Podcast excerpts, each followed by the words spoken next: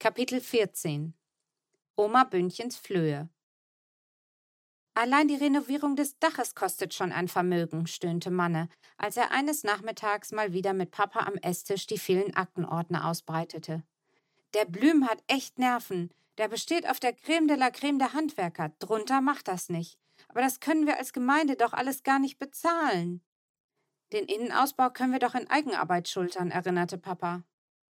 Mag ja alles sein, nur allein schon die Materialkosten dafür verschlingen das gesamte Budget. Woher um alles in der Welt sollen wir das Geld für das Dach bekommen? Und über die Heizung haben wir noch nicht mal begonnen nachzudenken.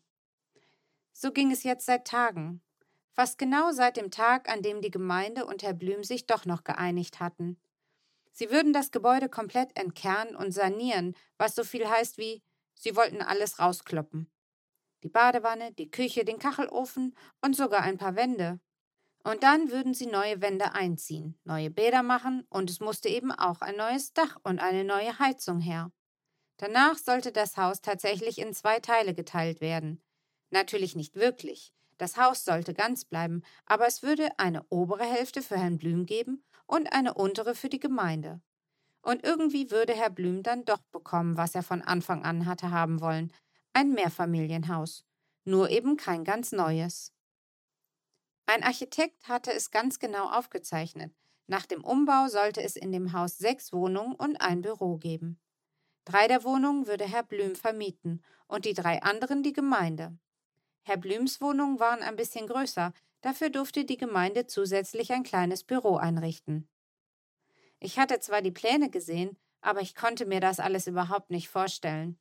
Im Moment war das eben ganz und gar Oma Bündchens Haus. Und auch wenn wir jetzt Samstag für Samstag alles in Kisten packen wollten, änderte das für mich gar nichts.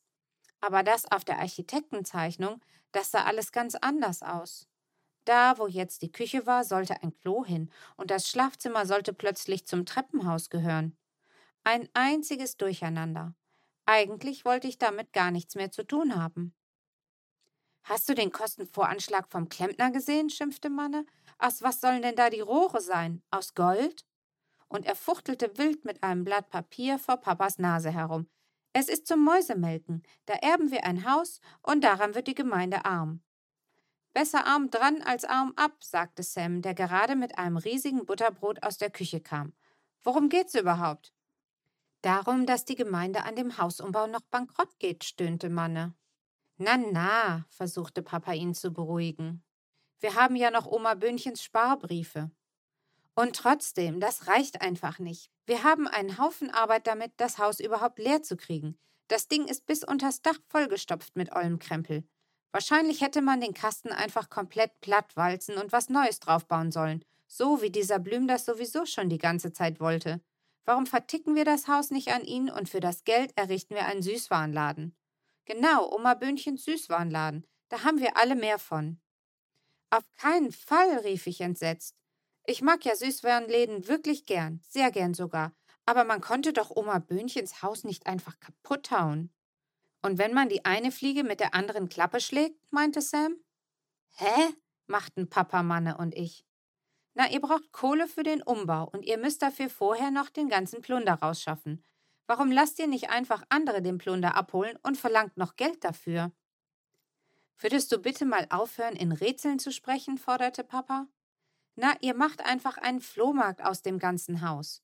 Die Leute stehen doch auf diesen ganzen Krempel. Vintage und shabby chic und wie so ein altes Zeug in Mamas Zeitschriften immer heißt. Die Leute zahlen tatsächlich eine Menge Geld für einen alten Wasserhahn, wenn man ihnen erzählt, wie alt er wirklich ist und was der schon alles erlebt hat und so, erklärte Sam, und ich konnte sehen, dass er sich alles schon genau vorstellen konnte. Ach, Sam, hör auf. Wir haben hier echt ein Problem. Da sind deine Witze eher unangebracht, muffelte Papa. Aber Manne kaute wie wild auf seiner Unterlippe und sagte dann: Warte mal, da ist was dran. Das ist gar nicht so dumm. Wow, das ist sogar ganz und gar nicht dumm.